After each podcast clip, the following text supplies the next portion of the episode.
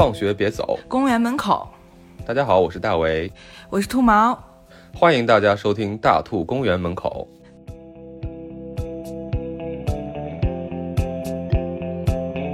是的，那么。这个是我们这期节目的第二期。那么今天非常有幸呢，我们也请到了一位我们的好朋友作为嘉宾。那么他也是在上海生活，嗯，跟我们这次聊的这个话题呢也是息息相关呀。好，那么就有请我们的这位嘉宾杨子同学。那杨子给大家打个招呼吧。Hello，大家好，我是杨子。好。你在上海还好吗？我在上海，就是。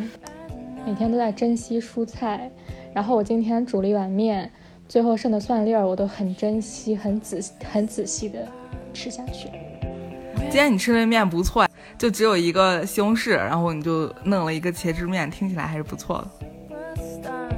嗯，对，反正我觉得就是现在的话，说饿嘛，其实我这段时间也真没挨过饿，就是比较幸运吧。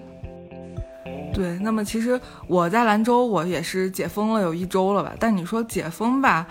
它也没有完全解封，还是半封控。像我们原来上班都是早上去，然后中午可以下班，可以到处到处啊休息啊玩呀什么的。然后现在我们就是从早上到办公室，然后就彻底把你封了，然后我们单位的门也就关了，也不想出去，然后就一直把你封到晚上下班，就是这样，就是一天有从早八到晚六。是多长时间？有十个小时，我们都直接是封在我的单位，根本就不让你走，啊，简直就崩溃。然后还要签那种单位家庭两点一线那种保证书，你知道吧？就是保证你除了单位和家庭，你哪儿也不能去，啊，特别崩溃，就根本没有什么很放肆的娱乐呀，什么逛街什么玩意儿都别想了。然后昨天看到兰州又有一例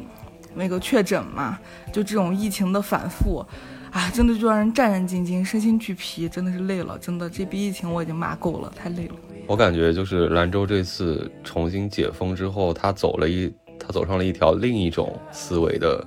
精准防控，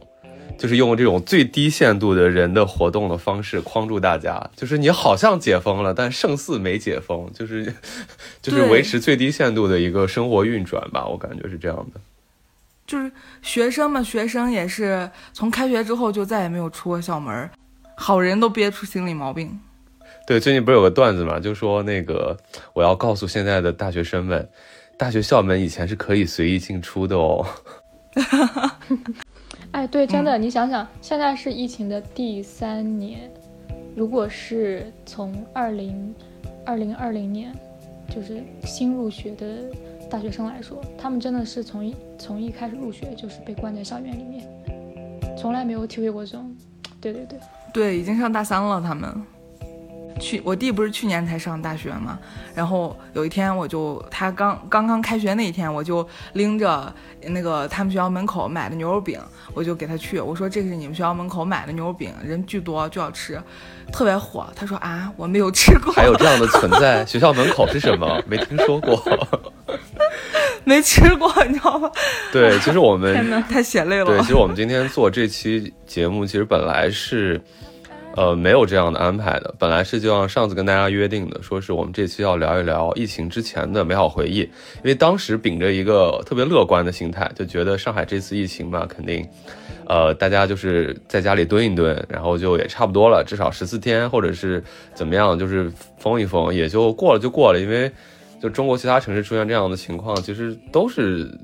会有一定的程度的一个管控嘛，但是也就说过就过。但是为什么我们这期没有来聊这个这个话题呢？就是因为我们这会儿这个心思好像已经没了，这种悠哉悠哉，这种等着这种可以解封的这个预期已经没有了，反倒是这一段时间这一周以来，这个各种情势就急转直下吧，就让我们觉得就是危机感大过了这种。呃，怎么讲？就是这种愉快的吐槽吧。所以，我们就是这期节目还是要聊聊继续在疫情当中的这样的一个一大家的一种生活状态。对了。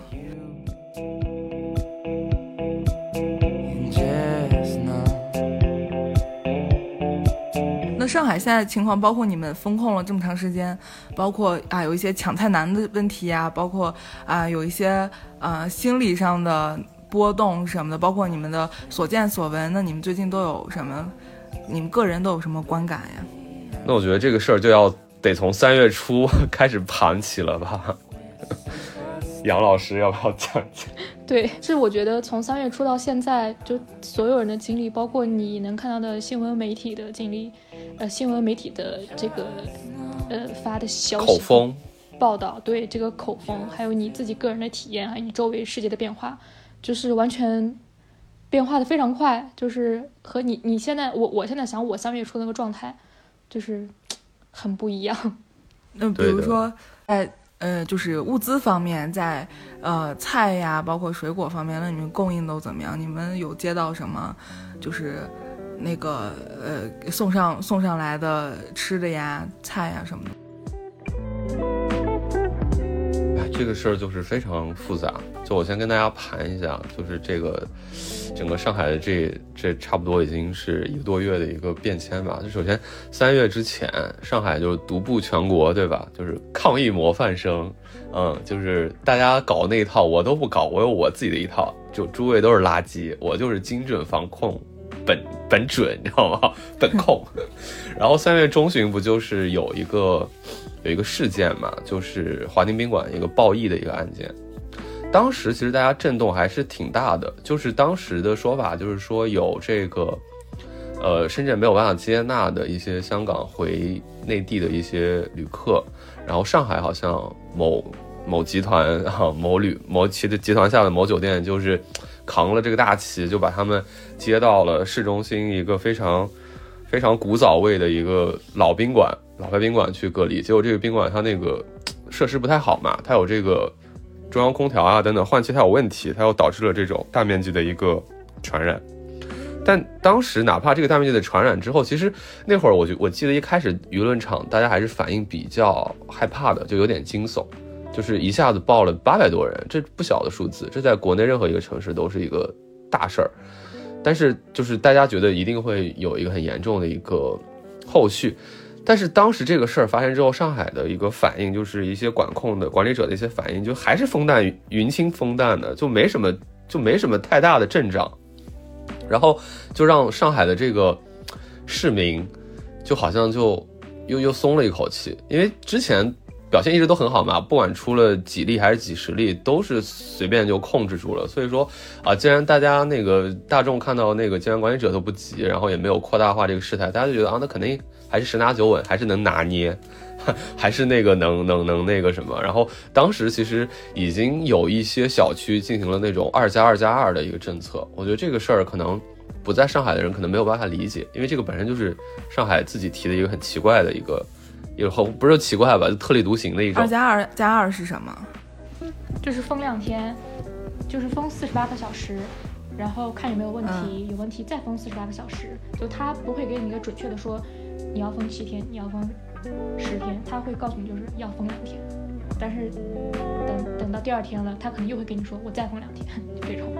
对，就是如果说你出现阳性，或者是出现什么无症状感染者等等，就这种情况，你这小区就是以小区为单位，就这样进行一个封。其实它也是一种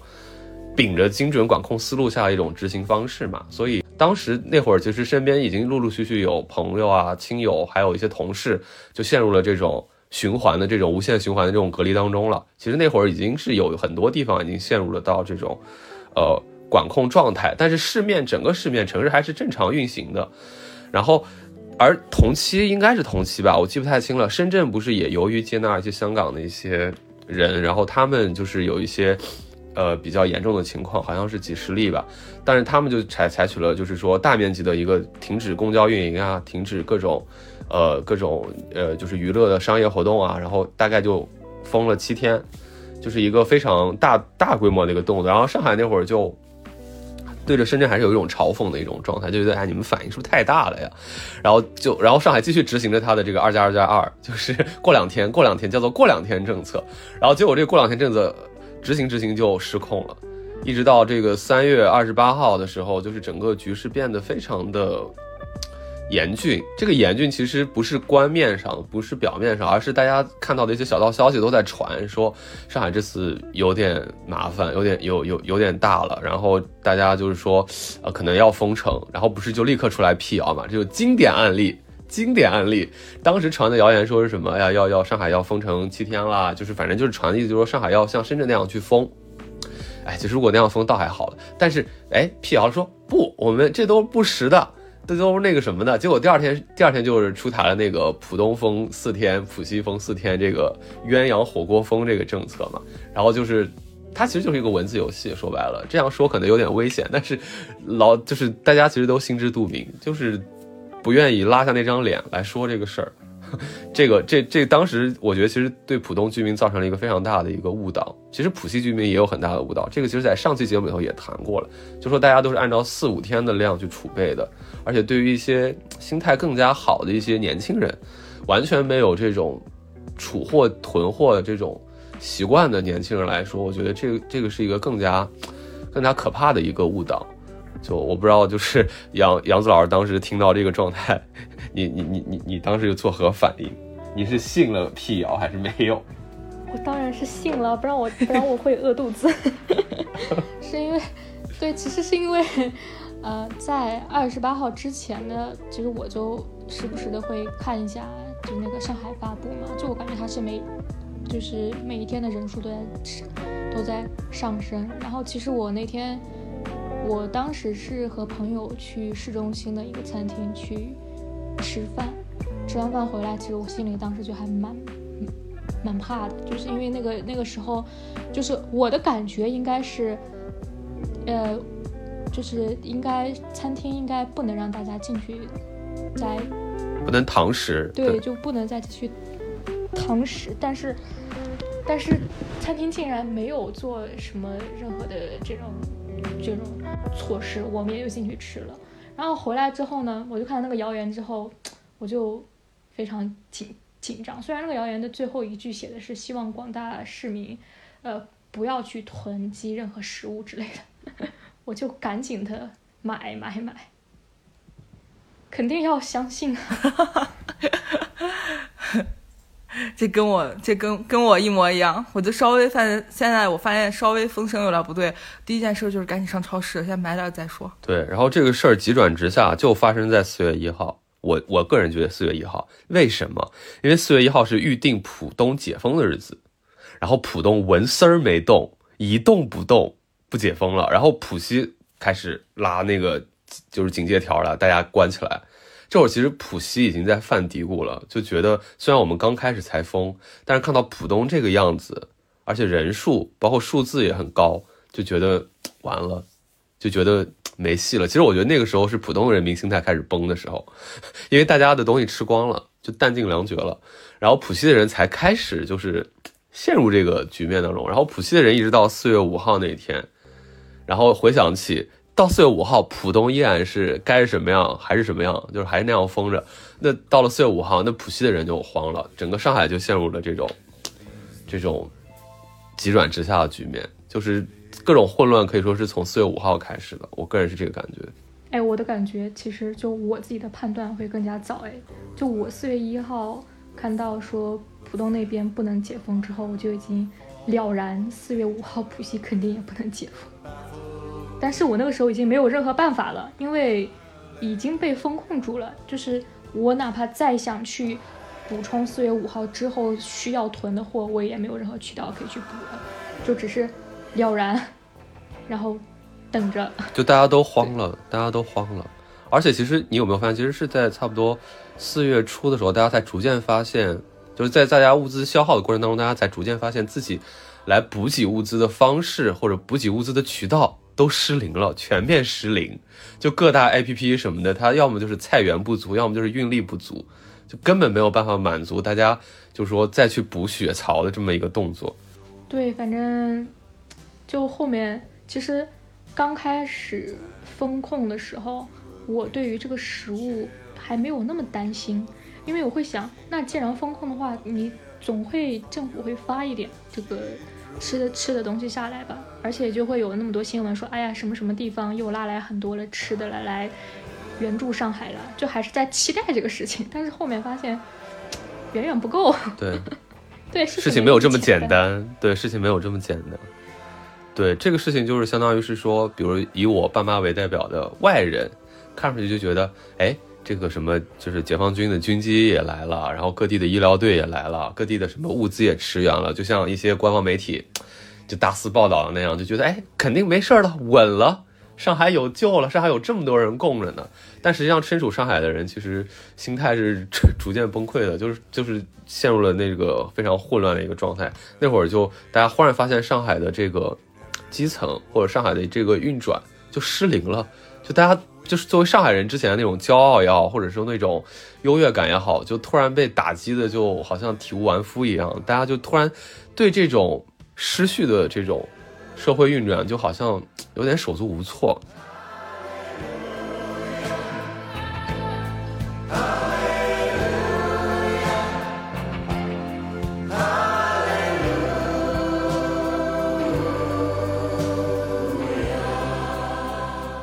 那像现在这种风控期间呢，你们一天都在干嘛呢？上班还上，居家办公还得办。居家办公，而且居家办公的一个很重要的一些内容就是。你还要维持自己的生活，因为你维持自己生活的一些，呃步骤变得非常的复杂。因为你首先第一点你要去抢物资，物资有呃这么几个渠道。第一个呢就是说一些公开的一些买菜的一些 A P P，什么叮咚啊，什么某盒呀这些，呃然后某某某优先啊这些东西。但这些东西的好处就是它们的价格相对是还维持在一个正常水平，没有涨太多。但坏处就是它们的库存跟配送的这个运力是没有的，是不足的。像有些，比如说像盒马，它有些店，它直接配送区它都是关闭的，因为它直接它那个站点都被封了或者怎么样，所以这个事情就非常的不均匀。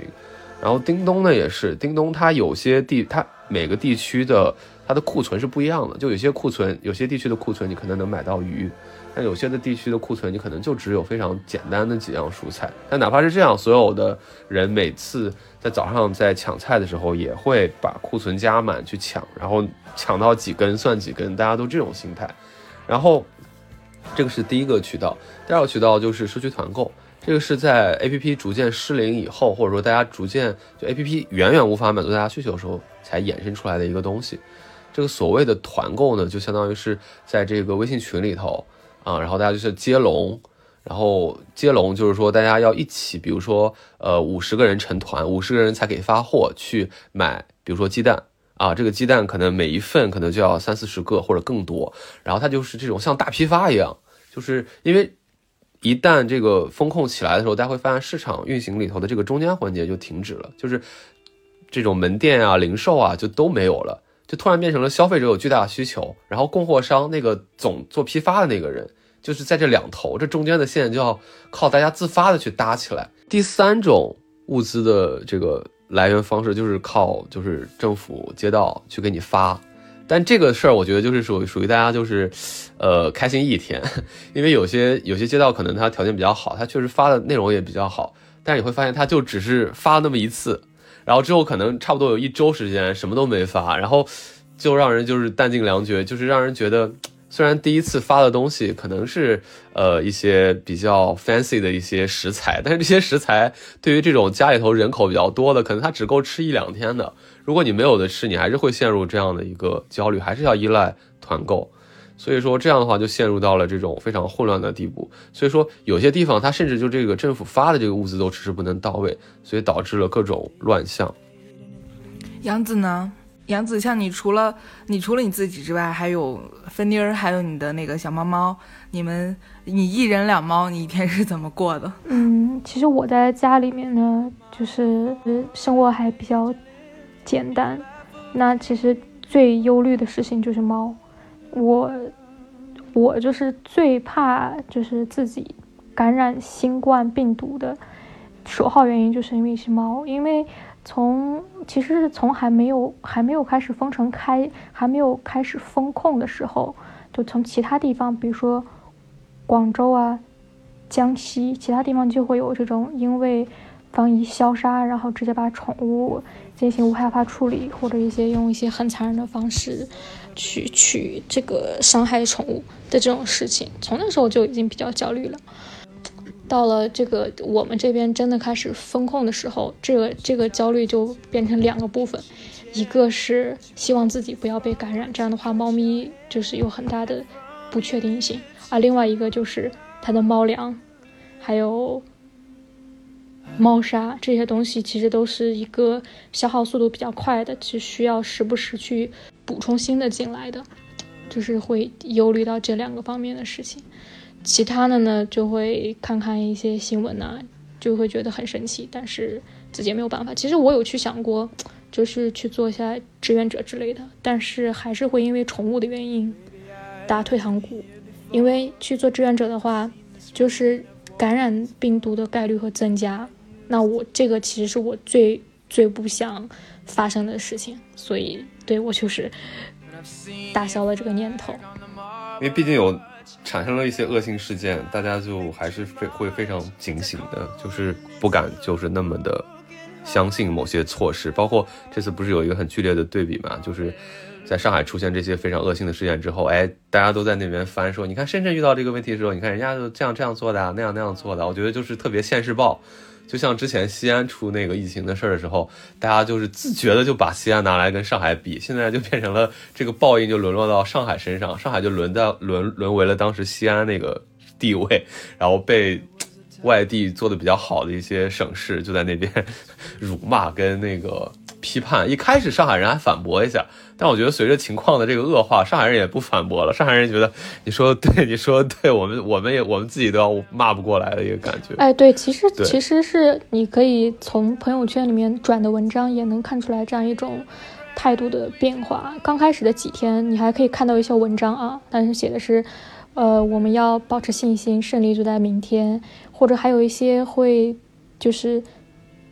带着一些调侃意味的这样一些文文章出来，大家都还是非常乐观，然后非常有信心的这样一个态度。比如说当时就说什么上海就是，呃，大家给了几个小时时间让大家去囤货，结果就有人边跑边喊我还没有买咖啡，这个后面就成了一个梗。对，还在报道。但是到后面几天的时候。对对对，但是到后面几天的时候，你就看不到这种论调，就就是这种很乐，对，笑不出来了，就是很乐观的声音也没有了，也没有人再发一个就是就是鼓励全体市民怎样怎样的这种文章。对，就是刚开始的时候，大家就说我要出去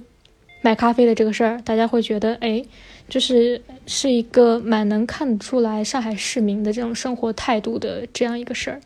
但是到后面呢，就是包括各个各个方面的食物、药物，还有就就医各种方面的这种匮乏和紧缺，这种幽默感也没有了，大家都变得很紧张，或者说把这个事情会看得更严重一点，安全感消失了。那到后面呢？看到家里头米面油都没有的时候，大家真的会对安全感消失了。开那个玩笑真的就没力气开了，我觉得也是。是的，然后。但是最近呢，就是各个小区的大家又开始自自己组织团购嘛。那团购现在已经基本上什么都能团了。呃，这样的话，其实想喝咖啡的人也能团到咖啡，所以他的生活又回到了，反而又回到了一个比较平稳的一个状态里面。对，但这一点我自己的感受是，第一第一波团购，大家确实还是挺。既兴奋，然后又比较感恩，我觉得是这样的。但是现在团购逐渐大家需要的物品的层次更多了以后，因为可能第一批就是最基本的一些，可能一些米面油这些东西。第二批或者第三批，就到现在可能已经团了，这可能已经四五批这样子，四五波了吧，至少四五波。啊，对对。而且我之前还听到了一个论调，就是说，呃。呃，之前我不是看在那个网上说，哎，草莓可能一百多一盒，然后我看下面就会有人说，哎呀，那你特殊时期干嘛要吃草莓呢？你这么特殊的时候你就吃点儿，呃，萝卜、白菜、土豆，你不就行了吗？你干嘛这么矫情？为啥非得吃草莓？这么特殊的时候哪有草莓让你吃？卖这么贵就是正常啊，就有这样一种论调，就说这些人很矫情。那我不知道你们对这个是怎么看的？哎，这个，这个我倒有点感触，哎。就是你说到草莓这个，其实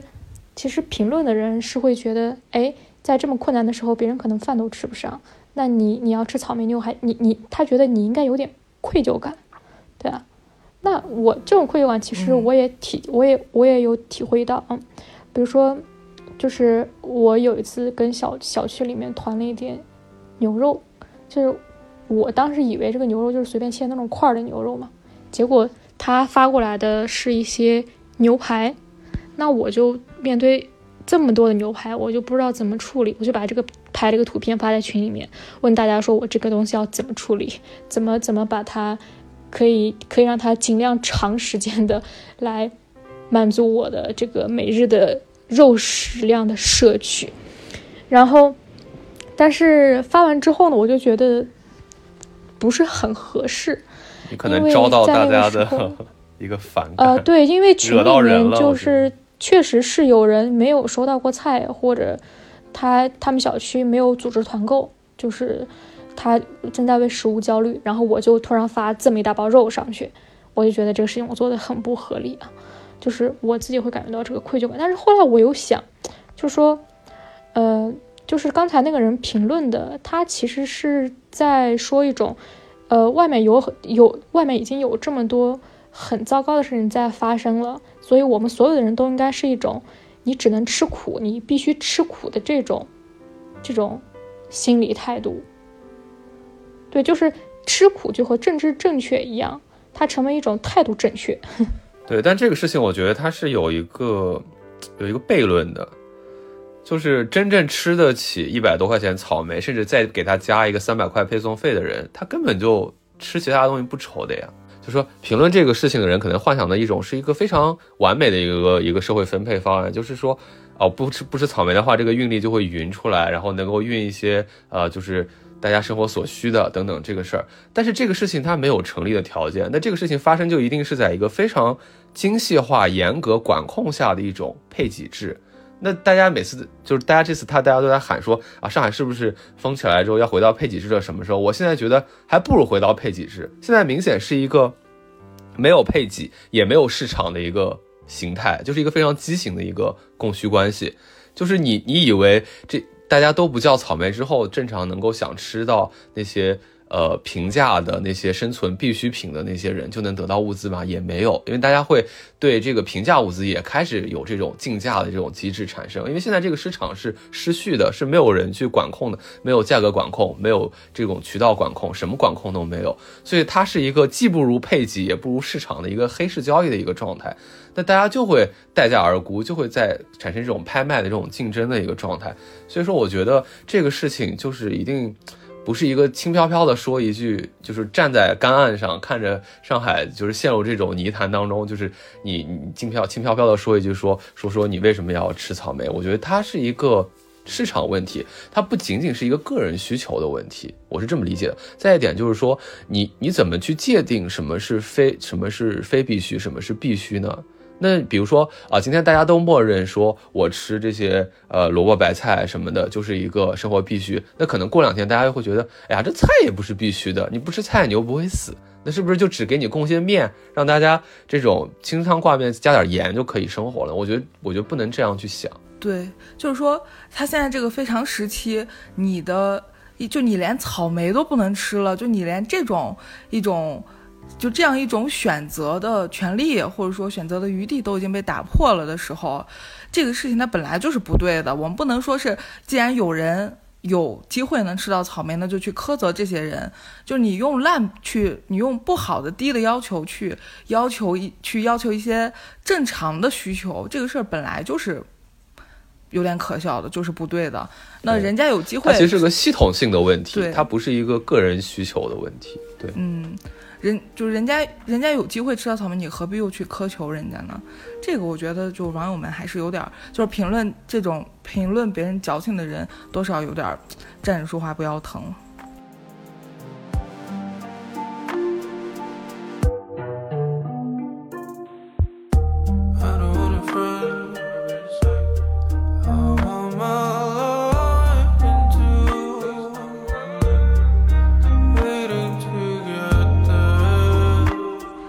其实我们在说了这么多，我们说的最多的还是囤货嘛。那这次这个巨大的这种疫情，或者说是呃这个叫什么社会的变故吧，发生这些巨大的社会变故的时候，其实我觉得给我们也带来一个非常重要的警示，就是关于囤货，有的时候还真是必要的。那这个老祖宗的智慧其实还是很。还还是很有道理的啊！你们关于囤货都有什么心得呀？比如说像疫情中我们紧急囤货的思路，我看之前那杨子也给我们就是发过一些自己的囤货心得。哦，其实我这个囤货是我有看到一个朋友啊，他他们夫妻两个是算是生存爱好者了，就他们的囤货会是，对，就是对，就是那种，呃，把。他们囤货的思路其实是拿一个最坏最坏的情况，比如说，呃，战争，或者整个城市混乱，这种荒野求生爱好者直接就对对对对对对是这样，就是生存爱好者。但是我们我我们当然做不到做不到那种程度了，嗯，不过我确实是看到了他的文章之后，才会在呃相信谣言的第一天就立刻去囤一些。东西过来，嗯，我可以简单的说一下思路嘛，就是对，基本上就是先从食物来讲嘛，食物就是可以分为基础口粮和一些日常食物。基础口粮就是大家都比较熟的米面粮油啊，但是米面粮油呢，呃，这个其中还会很容易很容易会忽略的一个是水，就是我前两天跟我爸妈在在劝他们说，你们要去买一些农夫山泉或者什么的啊这种。矿泉水，他们就会觉得很费解，就是爱水吗？那我家里面有啊，我直接烧上就好了。那就算是停了水了，那我呃，如果我之前自己存了一些自来水，我再烧不就完了吗？但是这里就是其实你要，他觉得这个事儿对他就会觉得哦，我我有一次假期回家，家里停水了，我就从外面买了两桶矿泉水，被我爸骂了，他就觉得这个事情很不理解，对。然后我就告诉他们，你你们要买的是可以存放时间很久的，然后可以直接喝到嘴里，就你不用再进行任何处理，你可以直接喝到嘴里面的水。对，这个是很多人其实很容易忽略掉的。嗯，对。然后对，因为本身这次这个疫情，它也会出现那种什么粪口传播啊，就万一下水什么上下水管有些污染啊，也会有问题的。说实在，嗯，是的。然后呢？就是在这个基础口粮里面，大家就很容易忽略，还有一个就是调味料。对，调味料就是，对对对，调调料非常重要。就如果说你现在手里面只有一些米面粮油一些基础的食材，但是你没有办法把它做的很好吃，也是一件很痛苦的事情。尤其是盐，你说你没盐，你做啥呀？你有你有米面粮油，你也你也搞你也搞不来。你没法吃啊！而且香辛料很重要，大家就是大家补充蛋白质吃肉的时候，你没有香辛料，你这个肉就别想做出来好吃，你真的会把自己吃吐。我有一个朋友就做饭，就只是水煮素菜就把都把自己给做吐了，他是真的不会做饭，我觉得好惨。对的，而且其实我们平时调料都没有那种说我囤一些调料的这种想法，但是假如说像我们现在了，我从三月三十一号封到现在，就是。我我可能平时的调料，我在封控之前我已经用了大半瓶了，那我现在封了这么多天，已经快用完了。嗯，但是我又没有办法很快的买到另外新的东西进来。对，就是大家平时其实是调料都是吃完再买，吃完再买这样的，就是没有说我去专门去囤调料这样一个思路的。对，因为囤多了，它那个香味也会跑掉嘛。对，像什么花椒之类的，它可能放的时间长，包括调料辣椒，就是辣呃辣子面儿之类的这种东西，放的时间长它就会沉掉嘛，它味道会不好，所以大家可能平常会想起来囤。但是你像经过这件这这一系列这一年这些疫情的这种动不动就封控这种感这种事情之后，给我的感觉还是你呃在你用一袋，然后再多少可以稍微再少少备一小袋儿，类似于这种情况，你囤太多其实也对的。对，也其实也不好吃了，主要就可以不开封，就可以囤着不开封也可以的。是的，是的，就就包括呃，刚才兔毛说过的，就是你有的东西其实本身的风味保存期限就比较短，那这些东西其实你可以动态采取动态补足的方法，就是你买的多一点，然后你过过一段时间你消耗了一部分了，你消耗了一部分，你就再补补一部分进来，就是你总要会保持你的总量是在一个哎让你比较心安的一个一个状态里面。对的，对的。嗯，那这是我们说到了调味料，呃，还有一些就是比较容易保存的一些主食，比如说像挂面呀，比如说像呃这个粉儿呀，就是这种人家已经处理过的，比如说像我们说的粉条，其实你留，其实你保保存一些，它也不容易坏，然后你也可以在必要的时候把它当做主食或者说淀粉类的摄取，这个也还是蛮重要的。对。这个事儿我就想起来，有一个人提供的一个思路也是非常正确的，就是说平时家里头还是要备一些这种干货，因为大家会觉得干货这个事情很像是这种家里头年纪大的人会想备的，比如说干木耳、什么干黄花菜、笋干、什么焙干，大家觉得这个事儿太有点有点太古老了，腐竹就是觉得是可能曾经没菜吃的情况下，大家一种折中之选。但你会发现这个事情当中这个事儿很重要，因为有的时候。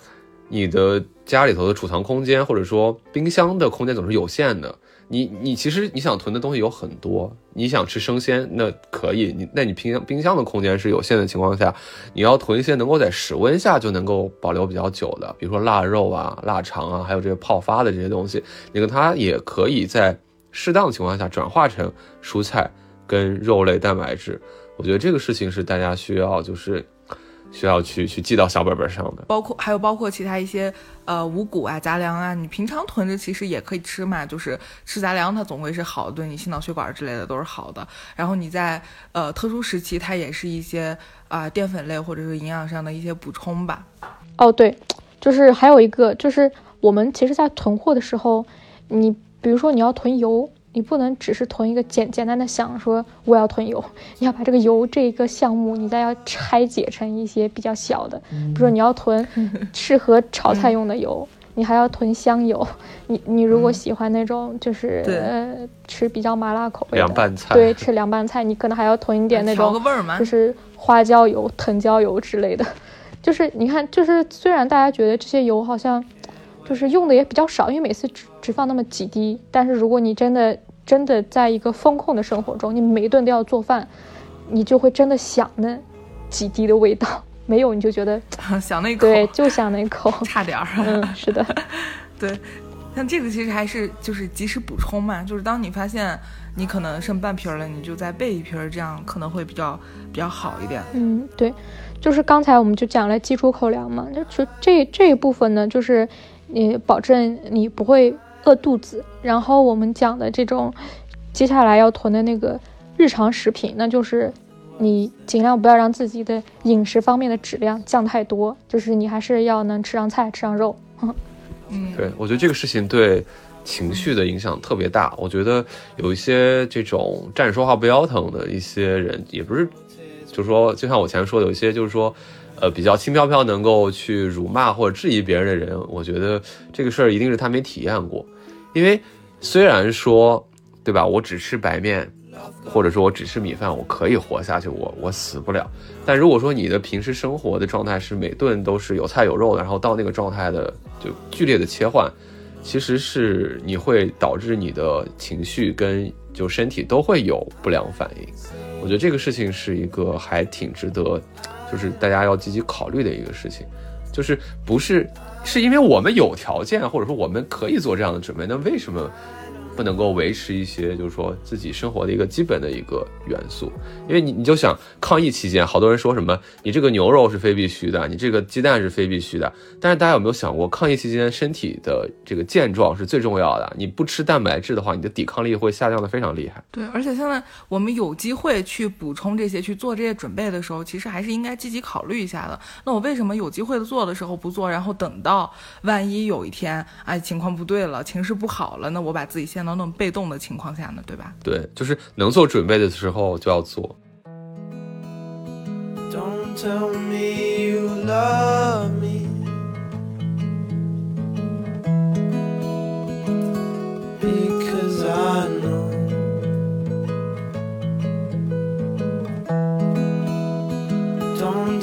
me you trust me. 对，就是刚才刚才我们提到的这个，就是你从营养物的摄取的这一方面，这个就是你就说这种肉和蛋白质是很重要的。其实另一个方面就是你的每天你要尽量减少每天下厨的压力，尤其是你风控完之后，你的生活就就是停留在这个你的房子的这个空间里面。你工作完一段时间，你要去做饭，洗完碗，你再工作完时间，你又要去做饭，你又要洗碗。对，就是你的生活会被简化到做饭、吃饭、洗碗，剩下的时间做饭、吃饭、洗碗，剩下的时间。对，这个时候的给你的这种烹饪下厨的压力其实会比较大，所以我们在囤这些日常食物的时候，也要尽量想办法的减少自己的下厨压力。比如说，其实我这次呃风控最喜欢的东西，就是我朋友寄给我的腊肉和腊肠。太好用了，我真的很想要，我真的好愁啊！对，就是，比如说，比如说你你有也你有一把这个小青菜，或者或者这个这个西兰花之类的。芹菜，对，就各种各样的菜，那你就会觉得单炒这个菜很无聊，你就切几片肉就扔进去，然后就很香，又有油味儿又有肉味儿，然后你这个菜也会非常香，就整个菜就好了。我整个整个流程处理下来。就这这盘菜，五分钟就炒炒完了，所以我就就这点我是吃过大亏的，因为我这次就太迷信我要吃生鲜这个事儿，就哪怕它不是鲜的的，我我当时采购的时候一些东西都是至少是冻鲜，但这个其实就大大加加强了我做饭的一个压力。你如果是冻鲜的话，哈，你生鲜我炒不完，我存在冰箱里怕坏，冷藏怕坏，那我就要冻起来。那你看我每次就要算好时间，要有一个解冻的时间吧。然后还要去切那个肉，然后还要去腌制它，还要去有一些复杂点，还要去可能提前要焯水脱血沫啊等等，好麻烦。就是你做饭压力真的很大，你不如这种腊肉腊肠，你就直接一切就可以用了。我觉得这个真的是一个非常有用的一个。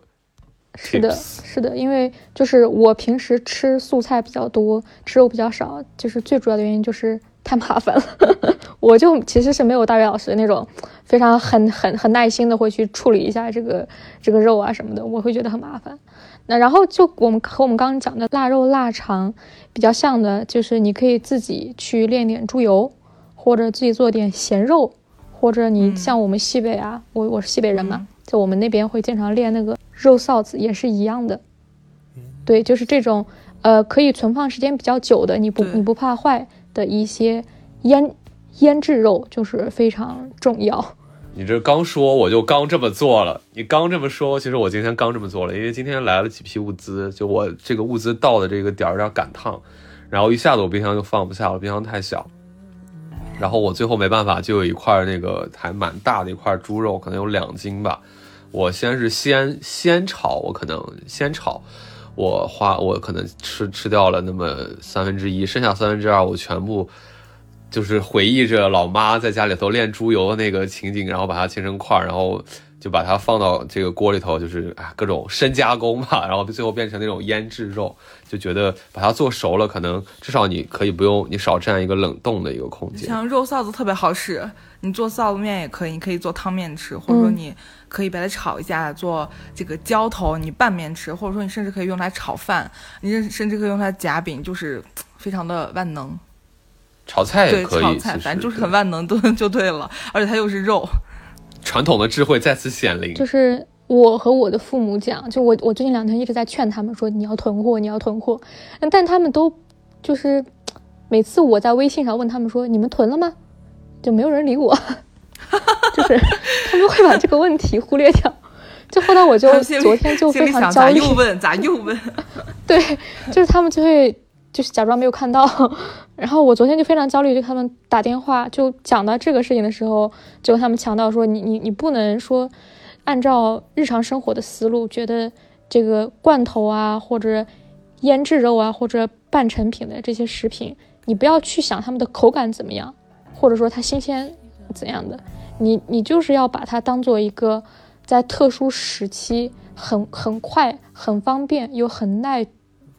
储存、能够用的这么一个食物。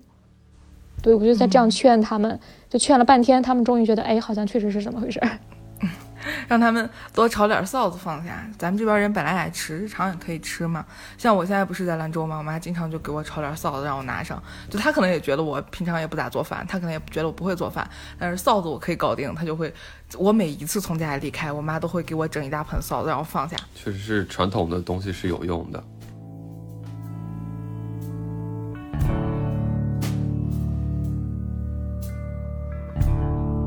对，那我们说到这个日常食物里头，那肯定还会有我们平常说的速食品，包括呃什么饺子、汤圆儿这些东西。我觉得，我觉得这些东西对于那个这次封控在家的很多那种打工人来说，可能就是救命的也是他，然后解封以后不敢不想吃的也是他，因为好多不太会做饭的人全靠这个东西过活。对，而且你想，也主要是，比如说我们平时上班。那你就出门就买个早买个早餐，包子、馒头什么的就可以了。那但是现在没有办法，像我因我因为我没有办法继续买汤圆之类的东西，所以我已经很多天没有吃早餐了，就是很麻烦。就是你说早餐嘛，你又不会说像中午一样做很多东西，但是如果有这样一些，呃，饺子、汤圆、馍这些东西。你可以冻在冰箱里面，早上你随便一弄也就吃了。那还有像我们刚才说到的，像大伟很那个啥的这种冻鲜肉品，其实这个我觉得还，呃，挺占空间的吧。这个就是你你这因为都很大块嘛，你放不一定有那么大的储藏空间。对，所以很多人想想买冰柜嘛，就是我们楼里的邻居，他在京东刚刚开放那一天，立刻下单了一个冰柜，但是。没到货吧？对，肯定没到货啊。五月之后才能送来。京东我已经麻了，我买东西一个月还没给我送。兰州解封了，现在也不给我送，就是从三月二十几号推到了四月二十几号，我也不知道为什么。对，其实关于这个干货呢。我觉得有一些打工人，就是我真的要劝劝大家，就是还是学会做饭比较好。真的，在这个特别慌乱的、越来越不确定性增加的时代，我觉得不能太依赖外在。有的时候，这个基础的技能还是要掌握。就我为什么这么说？因为我刚好有一个朋友，刚好在疫情前他调岗，从深圳调到上海来，然后他就是一个怎么讲，就是一个非常。极简的人吧，就他，他对租房的定义就是，不是为了住的舒服，就只是说能够睡下觉就可以了。所以说，在这种价值观领导下，他什么厨具都没有配。然后，哪怕上海这次之前在喊要封的时候，他就准备了一些类似干货的东西，就是方便面、自热米饭、自嗨锅这些东西。但这些东西，如果你顿顿吃的话，你真的会受不了。就是你还是要，就说自己做一些，然后再跟这种。所谓的这种类似的这种方便食品的干货，要煎开煎煎煎隔着来吃，这个才比较 OK。然后再一个就是我前面说那个干货，干货本身它的这个价值就在于可以帮你省出来一些冰箱的空间啊。所以说干货这个事情是我疏忽了，但是最近我们发的物资里头，我看到有发那个干木耳跟干那个香菇，我真的就是谢天谢地，真的很想唱一首谢谢你。就是这个事情，就是让我能够呃解除我很多的一些焦虑，因为有的时候你你你做一些菜，做一些你可能没有肉的情况下，你可以拿蘑菇啊，可以拿一些豆制品啊去代替，所以这个时候这个干货的价值就一下子就体现出来了，它真的是非常救急的一个东西。嗯嗯，对的，就是我们刚才都讲的是，就是呃比较重要的。日常三餐，你要维持自己这个营养和温饱的东西。那其实大家其实很容易忽略的是安慰零食了，就是我们可以叫它安慰食物。那比如说各种各样的，可以啊，就是属于之前是属于提供你一个活命活命这个要素的，现在是有一些东西你要储备一些东西给你提供情绪价值。对，就是你 必须还要关注到你的精神力量，你就是要喝一些喜欢的东西。而且我跟你说，现在上海。就是以物换物，呃，这个含金量最高的东西是可乐，硬通货，你可以用可乐换很多东西，一罐难求啊！现在就是还有烟，烟也是，对，烟和酒也是硬通货吧？哦，烟涨的才叫离谱，别的东西可能翻个百分之五十，烟直接翻四五倍，真的非常夸张。太离谱了。但是烟这个东西，就是因为你很需要，然后你要你要你要想到，就是肯定你的楼里你的邻居们有比你更需要的，有跟你一样需要的，所以这个东西我觉得完全就是就是谁有烟谁有可乐谁就可以横着走。对，其实可乐这个事儿也出现了我们之前讨论的到底什么是必需品的这个悖论。就是你不喝可乐，你确实不会屎啊，对吧？你确实没关系。但如果你有可乐，你那一餐的状态，包括你那一天的状态，你确实会好很多。但就是人类就是这么肤浅，这种口舌之快确实能够带给你一些价值。所以这就是为什么可乐是硬通货的一个原因。对，除了这个之外，就是还包括一些你平常吃的零食啊、甜点，甜点也很重要。我跟你说，就是我们从风控那天。的前一天，我买了五个雪糕，不是说四月一号到四月五号吗？我心想那怎么样，一天一个嘛，就总会撑过去的嘛。就是我要觉得很烦，我就吃一个怎么样？结果第三天就被我吃完了，就是五天，就是很烦很慌，就吃雪糕，还没有撑到五天就给吃完了。你这个思路跟我囤那个快乐水一样，我一开始囤了五罐可乐。然后一天一罐，你知道吗？配这一天里头含肉量最高的那一餐，这样吃起来比较爽。然后喝到第三罐的时候，我就不敢喝了，我觉得解封不了了。然后第四罐可能拖了差不多有一周才喝掉。然后现在有就剩下最后那一罐，第五罐我就压箱底就不动它，准备解封的时候庆功庆祝的时候再喝。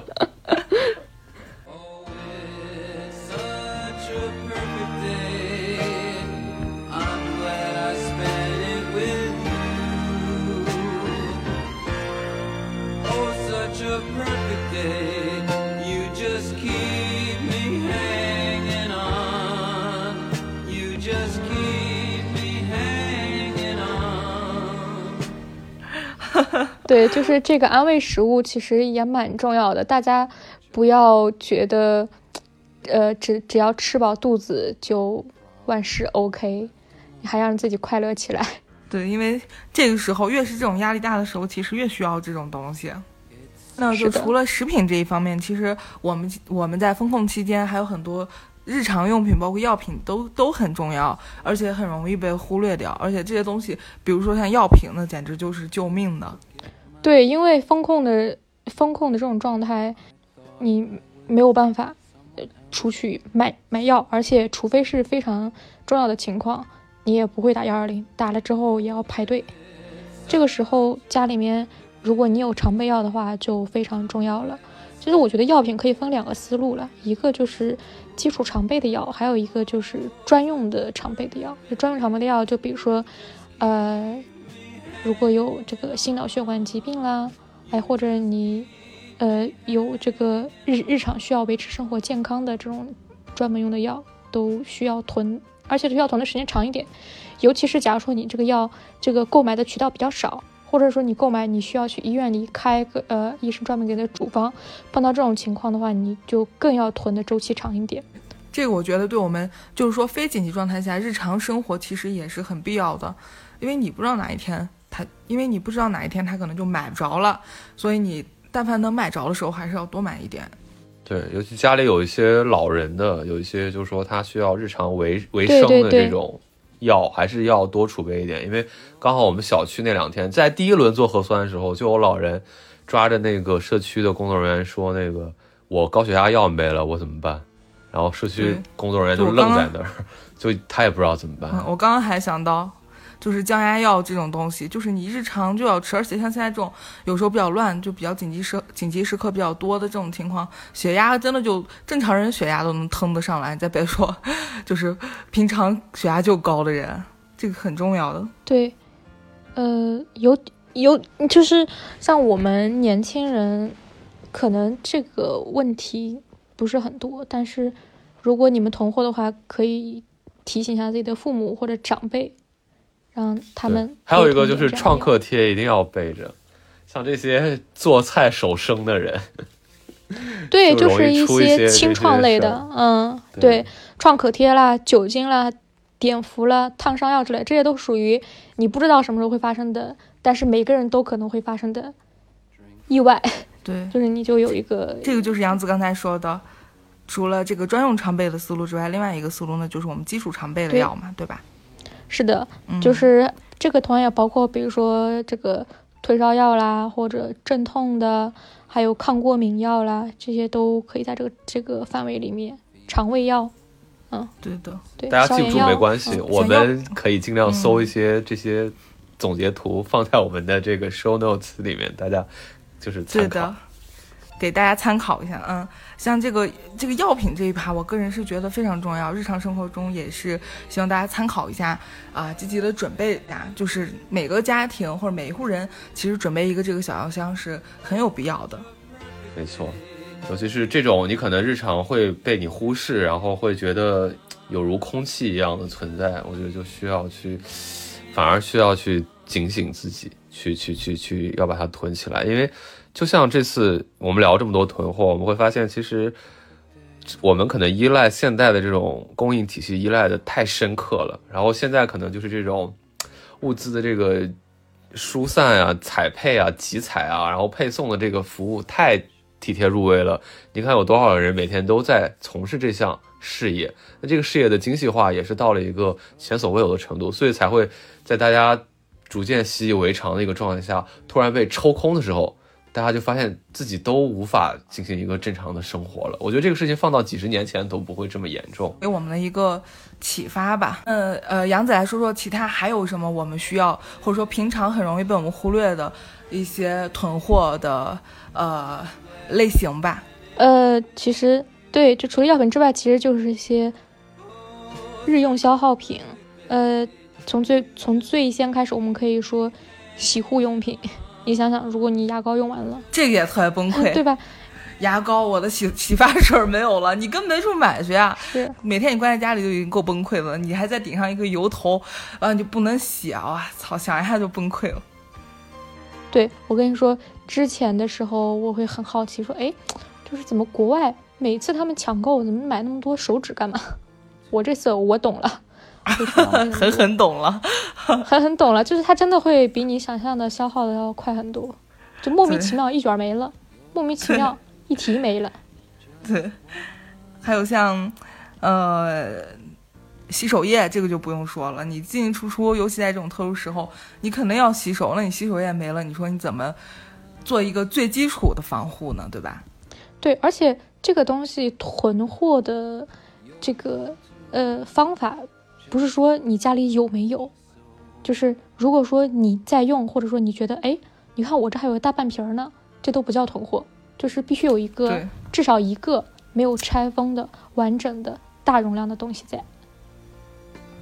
对，我们说的囤货就是你要考虑，你要考虑你当下买的这一瓶用完了，如果你还买不到，那你怎么办的这种情况？对，就是就是如果没有任何东西可以进来。就你没有任何渠道补，你所有的东西都只能是消耗。你要想，你这个消耗能维持到什么时候？嗯、是一个礼拜、两个礼拜，还是一个月？就是思路是和你平时采购生活用品的思路是不一样的。对，那还有其他的一些方面，就除了洗护用品，还有什么呢？我我其实这次最最想要社区发给我的是消毒水，但是社区并没有发。这个真的很容易被忽略，我觉得还挺难的。尤其酒精喷雾这个事情，我觉得过了第一波疫情之后，大家就都忘记这个事儿了。我现在很犯愁，我现在其实都是靠一些酒精的那个那种布，然后就凑合一下。其实是没有，我觉得酒精喷雾还是大家还是常备，然后多备一些，绝对是有用的。呃，酒精酒精呃，大家最好不要喷，比较危险。就是酒精最好用来擦拭。喷雾，对这个其实就是我们准备这个消毒防护用品会有比较细的，比较里面你你会再注意区分，就是你要有酒精这种可以擦拭的，你同样也要准备可以喷洒的，比如说而而且如果说你有宠物的话，你就要准备宠物友好的，对这个东西你要考虑到你自己家里面的实际情况去准备。就是我这次跟我父母讲，就说你们要囤的东西里面有一个，他们确实是心服口服，就是能源类的东西。就是他按照以往的生活经验的话，就是生活在农村或者怎样的，他会更关注说我能不能吃到东西，就真关更关注食物方面的。但是现在如果我们很依赖城市都市生活的话，就很容易忽略的是能源力。那假如说你的手机没有电了，然后你又没有充电宝，该怎么办？或者你家里面断了电了，你必须要有一个手电筒，或者其实你看家里的遥控器没有电了怎么办？真的很崩溃。或者家里的燃气灶的那个燃气灶下面的电池没有电了，你都开不了火，一个晚上做饭。对对，这个就是对这个就是属于就是城市生活中新出现的一些风险，所以其实囤货。嗯，随着你的呃这个生活时代的变化，你的风险也在不停的变化。对，就比如说像我们家今年过年要放炮，全家里找不出来一个打火机，这个就特别崩溃。因为我爸戒烟了之后，我们家就再没有打火机了。然后你像你要放到风控时期，你说你打不着火，你没有一个打火机，你怎么办？对的，我觉得就是说这次疫情提醒了大家，就是生活中其实有很多我们觉得无所谓的东西，其实是必需品。大家不要被现在发达的一个供应体系给养刁了，觉得这些东西是理所应当的，觉得一切东西都是触手可得的。大家随时还是要带着一个荒野求生的这种心态，然后来做这种准备。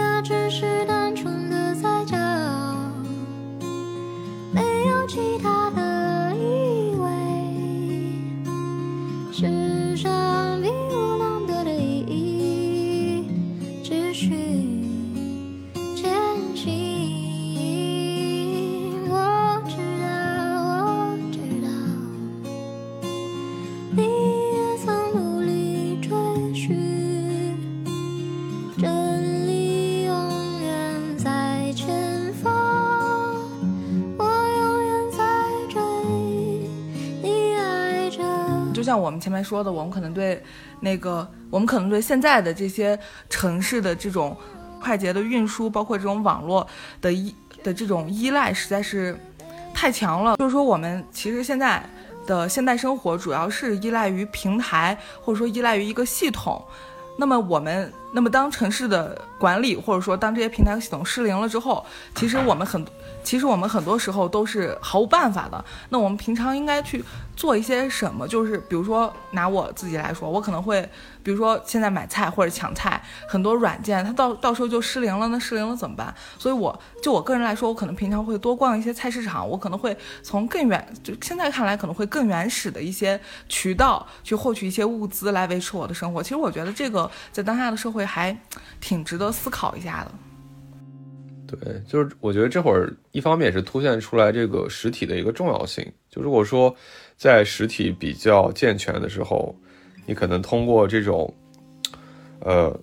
你周边的菜铺的老板，比如说你们加了一些联系方式或者怎么样，其实他可能在某些场景下可以能够帮到你，可以能够给你提供一些货品。我觉得是这样。但这个里面其实也有某种悖论吧，因为大家会发现。这可能是跟更宏观的管理有关，就是比如说你当你更宏观的管理变得过于粗放的时候，没有考虑到供给配送问题的时候，你一下子把城市的运转强行停下来的时候，你会发现实体可能也运转不起来了。然后大家好像反倒是只能依赖平台，好像才能够完成某种物资调配。那这个事情我觉得就不是实体的错，也不是平台的错，这个可能是一个整体的一个。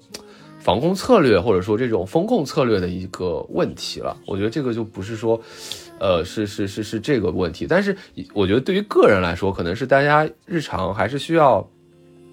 多元化的一个消费习惯吧，就不要过于依赖手机平台，因为过于依赖手机平台会让你觉得这个事儿就是说。这个事儿我家里不用背着背着锅，我家里不用那个什么，我就点外卖就好了，我就就是我我也不用做饭，或者说我也不用什么，我觉得这个反倒是你对于个人生活层面，你个人价值观层面始终要保证一个多元的多样性的一个采取方式，就是实体结合手机或者结合网络结合平台，这样子的话你自己是懂得多元的一个生存技能的。对吧？就我既可以点外卖，我也可以点到比较好吃的那家。然后我自己做饭，我自己不至于把自己吃吐，对不对？我觉得这个事情是这样子的，嗯。对，就是因为大家都在依赖这个，大家都在依赖，呃，线上购物，它就这个线上购物就会让你的这一个购买行为变得非常的简单，你会觉得东西就会这样很自然、很快捷的出现在你家里面，你的手里，对对吧？对不对？嗯那其实通过这次疫情之后呢，我会觉得你还是就是真正能够在关键时刻给你提供帮助的，你还是得从线下又线上又回到线下去，去对接到那个人。就我看了一个例子啊，他就说，他就说他很着急，可能是想给家里面人送个药或者送个吃的啥的，找叫不上那个闪闪送和外卖跑腿，他就想了一个办法，他他点开饿了么，因为所有的那种吃的东西的店都关了，他就点了一个花儿，他就有一个花店开着，他就叫了一束花，但他其实他的目的只是想嗯拿到快递小哥的电话，只是想和快递小哥这个人建立联系，对。等到这个花送来，他就加了快递小哥电话，然后他就，呃，有了一个就从另外一个渠道，从线上这个渠道，最终是要联系到线下的这个人，才能够帮他，呃，就是配送药品之类的。送货嘛，啊，对的，对，所以这个其实给我一个什么启发呢？就是。呃，怎么说？就是老祖宗的智慧，它又一次显灵了，你知道吧？就是比如说你的父 母，你的父母可能会平常说，哎，你少吃外卖，你要自己学着做饭什么的。可能之前我们会觉得，就拿我个人来说，我会有点嗤之以鼻。我觉得我干嘛要做饭？我大不了我天天叫外卖，我也挺好的，有人会做饭给我吃，我只要能买得到，然后我就能吃上饭。那我们在这次疫情中就可以看到，就不一定这个事情它以后在特殊时期下还能实现。就是你比如说，我可能我在大众点评上，我可能很会挑餐馆，我可能会呃很会甄别，哎这家评分高或者怎么着，就是拍的图好看，是真是真图，下面评论也都是真评论，那肯定是好吃的。就我可能很会甄别这样的信息，那不一定就是说我去菜场我能找到什么菜好吃，什么菜不好吃。这菜就像你说的，这根芥兰它是不是撞的树撞的跟树一样？这根它是不是会做的好吃？对，就是这样一个能力，其实我们。我们就是，我们也应该注重去培养一下，就是你应该投入到一些更真实的一些生活中去，就是掌握一些更真实的生活技能。它在这种，呃，当下的网络如果崩溃了，网就当下的网格如果失灵了的这样的一个情况下，它是会真真实实的帮到你的生活的。这个其实对我启发还是挺大的。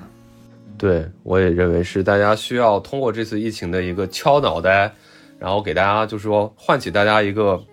人与人生活的一个对接的能力，包括就是说你线下实体的生活的能力。不是不是这次大家都有一个心得吗？就是忽然发现这种以前平时完全会忽略、完全不在乎的邻里关系，好像这次又变成了一个刚需。就邻里关系复活了，因为确实是大家以物换物也好，或者说互帮互助也好，或者说小区成立的各种组织也好，如果你有幸在一个比较好的小区，那么你会发现你的，你可以通过这次的一个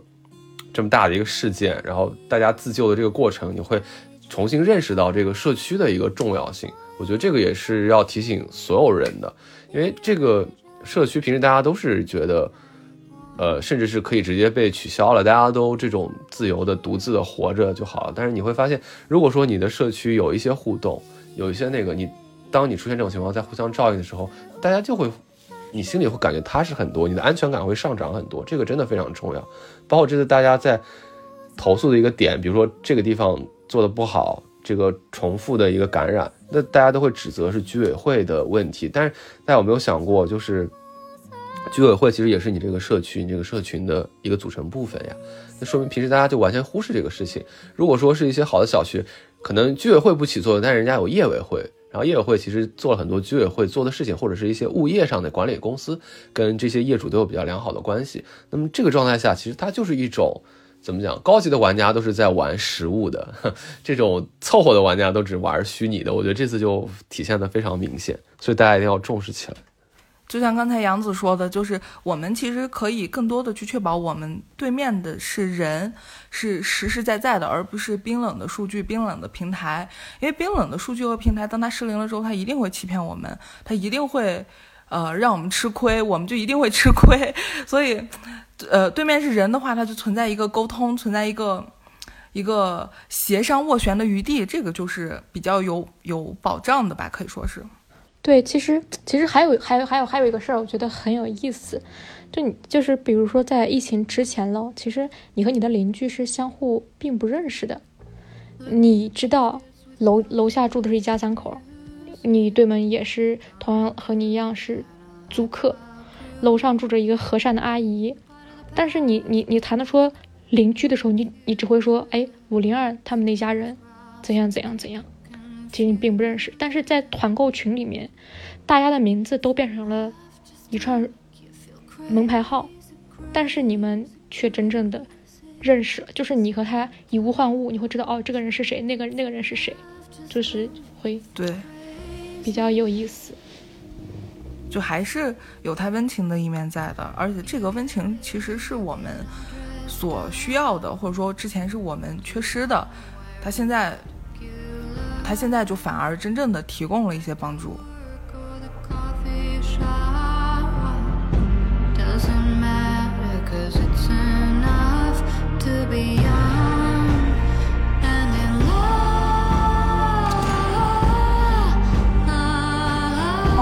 那我们说了这么多，呃，线上的或者说是当下网络和快捷，就比如说像我们之前说的团购啊什么的，那有些人他就是不会。他就他就是不会用微信，他就是没办法参与团购，他没有办法参与这种线上的生活，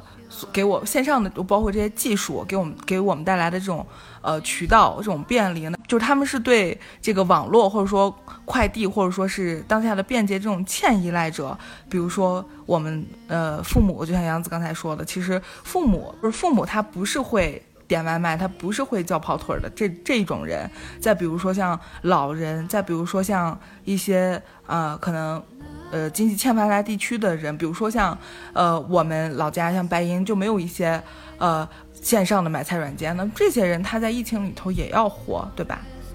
对，我觉得这个就考验一个就是管理，就是宏观管理的一个能力的问题。就是说，如果在一个怎么叫做精准防控？怎么叫真正的动态清零？我觉得这个是一个值得大家就值得所有人、值得最好管事儿的人好好思考一下的问题。就不是说，如果你一切东西都停了的话，那到底是疫情恐怖，还是说这个经济的一个停转更恐怖呢？我觉得这个真的是一个非常大的一个问题。不能说是你为了你把疫情的这个事儿推到最高点，然后一切都要对着它，但其实还有更多、更重要、更要命的事情。就包括这次上海也，大家都说上海是一个错题本嘛。那上海既然已经错成这样了，就是外面的朋友、外面的城市能不能少一点时间去嘲讽？当然不是说阻止你你们去嘲讽上海都可以，上海人自己都在嘲讽上海。但关键就是说，嘲讽完之后有没有想过，就是说你的城市会不会陷入这种困境？会不会像这个局面？到时候这些城市的管理者要到底孰轻孰重？我觉得这个才是更重要的。再一个就是像你说的一些经济欠发达地区，你会发现它在各种媒体的一个曝光度都很少，大家都不知道这些地方，可能那些地方比上海还要严重，情况比上海还要糟，但是大家都不知道，都不关心。我觉得这个也是一个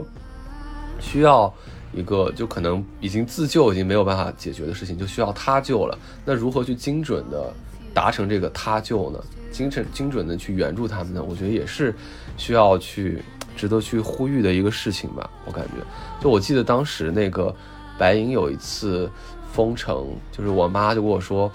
她当时就是没办法，就是完全信息对不上，公交还有各种东西都停了，车都没有走，但是他们的公司还让他们继续上班，这就信息的一个不对等。那他怎么办？他只有走着去上班。那还好那个城市小，就走可能累一点也就走到了，但这明显是一种。不正常、不合理的状态，我觉得这个事情是既可能发生在大城市，也可能发生在小城市。你看上海不也出来一个阿姨，说是要到这个医院做透析，但是地铁停了嘛，然后最后还是被民民警发现，才帮她载了她一程，不然这阿姨怎么办呀？她看上去也有点像独居老人的状态。所以说，这个社会。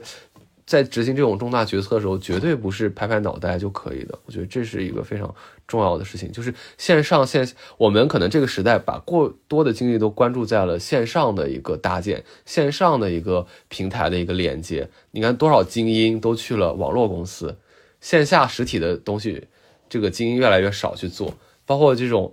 社区的一些工作人员都说公务员香，但是公务员里头最被人嫌弃的就是社区的这些，这个是不是体制的一个问题？是不是需要扭转？是不是需要让有些人才去往这方面去流入，能够让我们有一个真正能够支撑我们生活的依然是线下，依然是实体？我觉得这个是非常重要的。就讲到我那天就讲一个比较好玩的事儿吧，我我我囤了一个西兰花，囤的时间特别久了。因为我会觉得它本来会觉得是一个比较耐储存的一个蔬菜，等我想吃的时候，我拿开发现它那个上面已经黄了，就是我感觉它那个籽儿已经熟到已经嚼不动的状态了，我就给它开始剃剃西兰花的头，就我觉得这个事情就非常好笑，我边剃那个西兰花的头，我就边，就突然之间我就非常理解为什么小的时候我的父母会那么看重。不要浪费粮食这件事情。就我小的时候吃苹果，就假如说我把那个苹果的那个果核如果吃的不够干净，就会被骂，就会说我浪费。我那时候觉得哦，那差不多了，剩下的东西就是反正那么一点点的嘛，又不是又又又没有说美味到哪里去。但我现在就那一刻就深刻的懂了。就我觉得父母这代人他们是经历过就是饿肚子的时代，对。他们像我，像我前刚刚不是讲说，我催他们囤货，在群里面发消息，没有人理我吗？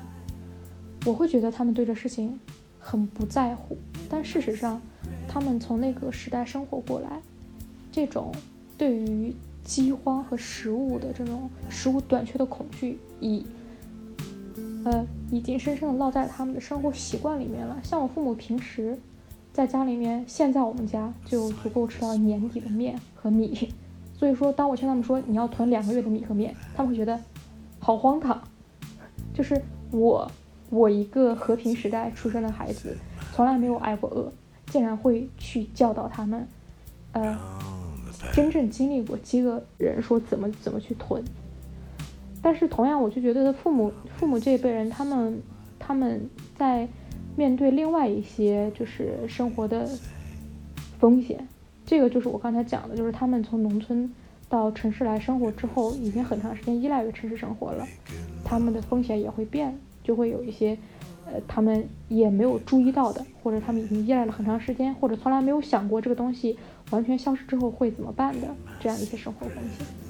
其实他们的能力是有的，就是我们刚才聊过的，他对他们其实对网络或者说是对快递，对对现在这种高对现对现在这种数据生活、科技生活，其实并没有我们我们这样依赖。所以说他们在呃处理风险的能力还是有。比如说你要要是风控和你妈隔离一起隔离在家，那你绝对不会挨饿，你也不会去，你也不用做饭，你等着吃就行了。所以说他们的能力其实是在的，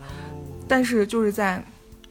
一些。呃，现代的这种物资的这种呃风险规避上面，其实还是需要我们去提醒一下他们的。包括我们前面说的老人嘛，那老人根本就不会使用网络，比如说爷爷奶奶、嗯老姥爷这种，还有更多的可能情况更极端的，比如说独独居的老人，那他们在紧急的这种疫情情况下，他们可能连可能上海发布、甘肃发布这种东西都看看不到，他们可能很多及时的消息他们是看不见的，所以。就是在这一方面，我觉得老人应该如何去自救，或者说我们又能够为他们提供一些什么帮助呢？因为我在最近在网上网络上看到了很多，就是，呃，可能他们小区或者他们楼上的老人不会参加团购，那他就没有办法，然后就让他就就是就求这个就是发帖的这个人去帮他弄一下这样的情况。其实这个我感觉说出来还是挺难受的。所以经历过这次，你就会发现年轻人需要去回。回顾自己的线下生活，怎么跟人去建立连接，而老年人需要一些基础的一些网络知识。你会发现，现在这个社会已经这样了，对吧？并不是谁的错，你线上线下的技能你都得掌握。所以说，像那些老年养老社区里头教他们用手机啊这些东西，我觉得真的是还是很必要的。在你完全脑子没有在完全失控的情况下。你你哪怕你你发求助信号呢，对不对？你发求助信号，你拿手机发求助信号也也会有更多的人看到，或者也会有年富力强的人来帮你啊，对吧？所以这个事儿真的是非常的一个需要大家去关注的一个点。对，在大的政策上也应该照顾到他们，不能够所有的东西你都你都是啊通过扫码来完成，通过线上注册、线上干嘛？那这个对他们就太不公平了。他们就应该会有要有专人来照顾到他们这一层面的一些需求。对，那这个其实就是不是自救可以解决的了。就说我觉得我们自己的一个想法，最近经历过这些风波以后，经历过当代二十这个二十一世纪这种国际大都市的这种荒野求生以后，会发现生活其实有很多需要补的一些功课，而这个城市的管理呢，也确实是需要去做的还有很多很多，不是说一个光鲜的表面就能够代表你这个城市的发达程度。in my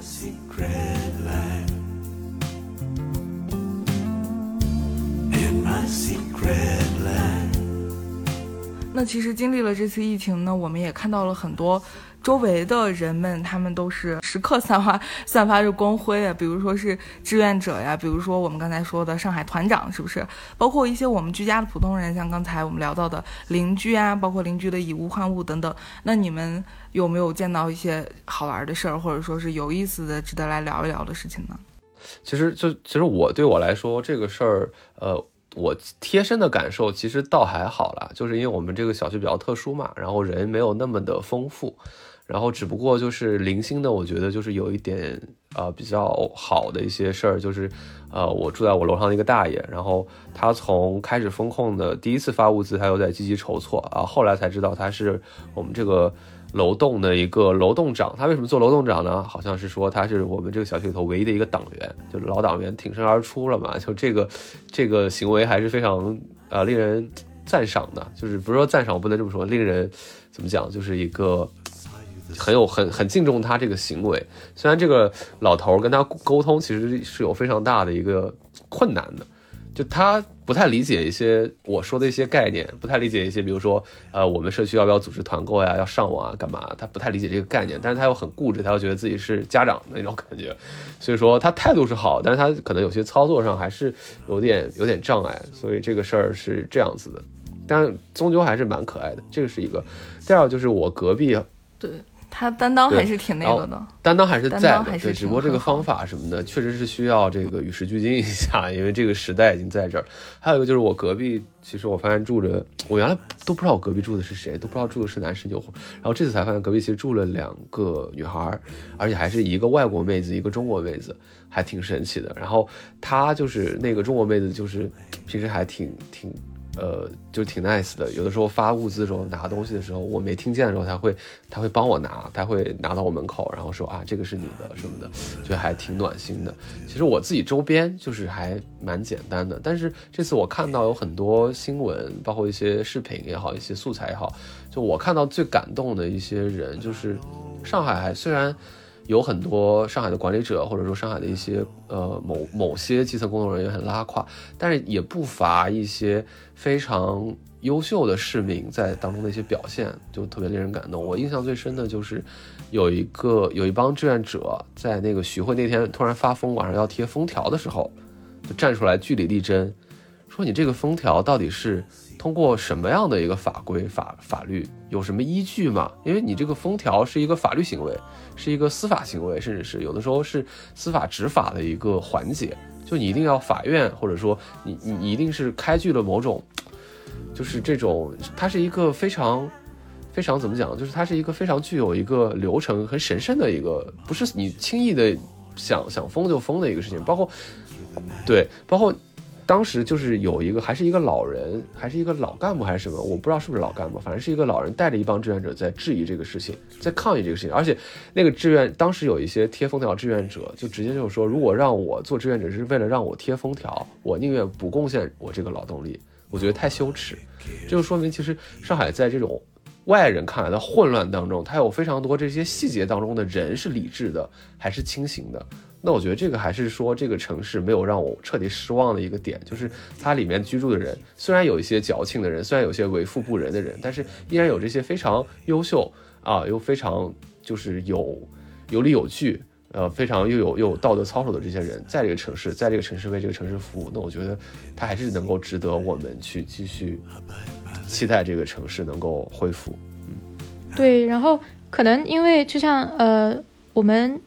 没有没有去，其实我觉得我们这次的视角呢，就会少一个志愿者的视角，因为我们当中没有人去做过志愿者，但是我的朋友在做，所以我会在朋友圈里面看到他每天都会发一下今天发生了什么事情那些照片。呃，如果说我们只是待在家里面，然后你又每天大量的翻看一些比较残酷的新闻，或者一些一些不太好的消息。其实你的呃心情会非常差，但我觉得他和我们的状态不一样，就是他会去去做自己能够做到的事情，然后呃他的快乐也是在非常现实的基础上的，非常现实、非常具体的基础上。比如说他今天做了一天的志愿者，帮了一个人，别人给了他水果，给了他牛奶，给他一个感谢的小条，哎，他就觉得哎我的生活是。也有有非常正向的反馈，对，然后心情也是非常好的，觉得自己是在这样一个特殊的情况下，自己还是被需要的，也是自己能够做一点事情去帮助别人，而而不是像我们一样在在家里面看着，只能觉得非常愤怒，或者说很很无助，但是你又不能做什么，所以这可能就是呃两种不一样的态度。对，可能真正在做的人没有功夫去吐槽，然后他觉得他做的事情是有效的，所以说反而会好很多。对，需要对他们保持质疑、敬意。嗯，敬意，对的。这些志愿者，包括刚才你们俩讲的，呃，清醒的人，或者说敢于担当的人，其实是在这次疫情中非常强烈的一些闪光点，我觉得。真的给人心里会带来很大的触动，他们可能就是承载上海这座城市最让人向往的那些基石吧。没错，就现在大家已经有一个说法，就是说，呃，就是上海它真正伟大的是上海的人，而不是上海这座城市。我觉得这也是有一定依据的。包括还有一个就是更剧烈的一个说法，就是说上海的。嗯嗯，配不上上海的民众，就这个确实也是也是这样的。对的，当扒去那些标签和光环和滤镜，上海真正拥有的、真正存在的这些这些理智的志愿者、这些清醒的人，其实是最珍贵的。就是如果是离开这些人以后的话，那上海的这些繁荣也就没有支撑了，也就不会有他现在的这些光环。我觉得这个也是大家。再次认清一些上海自，首先上海自己人认清了一些事情。对，那么那对于我们普通的就是居家的这些普通人来说，那你们有没有什么建议呢？呃，我的一个建议就是给所有人，就就是尤其上海以外的人的一个建议就是，大家不要太自信，不要太要有一些危机意识。这个不是说我在危言耸听或者怎么样，因为。就像上海之前的那种自信，然后那种无所畏惧，就会导致大众的思维会松懈、会麻痹。但其实发现，其实有真正有事儿的时候，真正经历过事儿的时候，当你经历过这种无论是舆论场的变迁，还是说有一些很多恶性的事件发生的时候，你会发现，其实最终你能依靠的，真的就只有自己。就是虽然说如果有他外界的帮助跟支援，我们是感恩的，我们是。非常呃需要的，但是最终你不能说把自己完全托付给就是其他人，你需要，我们需要先自救起来，先能够解决自己的生活，解决自己的一个就是准备的一个问题，因为你不知道明天会发生什么，我觉得这个是给大家在这种呃和平年代生长太久的人一个最大的一个警醒，因为你说现在像现在上海管的这么烂，那各地其他地方都会有层层加码的一个措施。那如果说你好好的，然后你可能你就日常生活，你可能在网上就是遥远的看看上海的一些事情，你或者嘲讽，或者感动，或者支持都无所谓。但你你回家时候突然发现你小区有羊了，你小区咔嚓一下被封了，你你那会儿该怎么去处理？你那会儿，当你在置身其中的时候，你就真的没有心思再去操心其他事情了。我觉得这个就是说大家一定要有一个警醒点。这也就是说。最近一段时间，我各种亲友，尤其是外地的亲友，在询问我的时候，我都是会很坦诚的跟他们说，上海的情况不太好，上海情况很糟。但是说我自己比较幸运，我还是做了一定的准备的。然后第三句话，我就一定会告诉他们说，你们也一定要做准备，你们宝就是年轻的宝妈，你们要把尿布囤起来。那到时候到你突然陷入那种风控状态。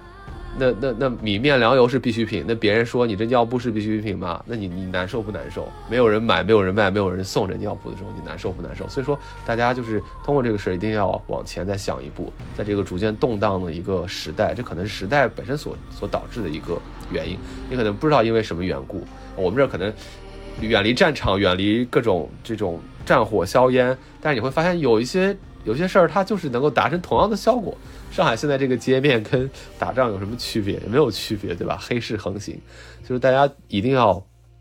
给自己的生活，呃，给自己的生活就是时刻反思，时刻去看看自己生活到底有没有一些储备，可以能够让自己在呃生活的风波来的第一时间能够站稳，然后你才能够去帮助别人，才能够去找到互相帮助的人。我觉得是这样子，这是我最大的一个感受跟想给大家传达的一个呃观念吧。嗯，对的，就是你看，像我们刚才跟大家聊什么囤货的一些思路，但是呃，你最终还是要从你个人的情况去考虑。那像比如说我们三个都没有生过小孩，都没有小孩，对吧？就是没有办法考虑到说有小孩的家庭他会觉得什么是重要的，或者有老人的家庭什么是重要的，就是还是要从自己的呃家庭的。具体的需求出发，把所有呃需要准备的事情提前积极的准备好了。我的呃一些亲戚朋友来问我，我最后也会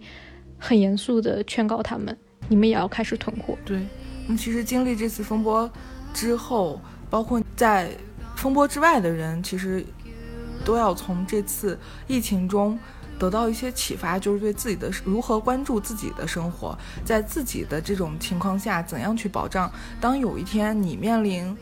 这种巨大的变故的时候，你要怎么去保护自己，保护自己，保障自己的生活，然后保障自己的利益，这个我觉得是很重要的。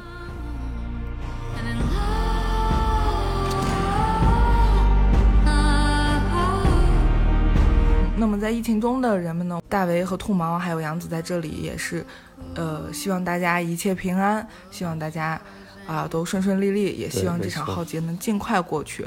希望大家都尽快恢复到正常，包括像兰州这样的生活。我希望我的快递能够赶紧来，希望大家都能够享受，哎，春天就不说了，至少享受夏日吧，享受快乐的时光，尽快。对，希就是希望，我就最小的希望就是咱们下期节目不用再纠缠于这个上海的疫情本身，对，大家已经能够是一个能够走出来的一个状态，能够聊聊开心的事儿，对。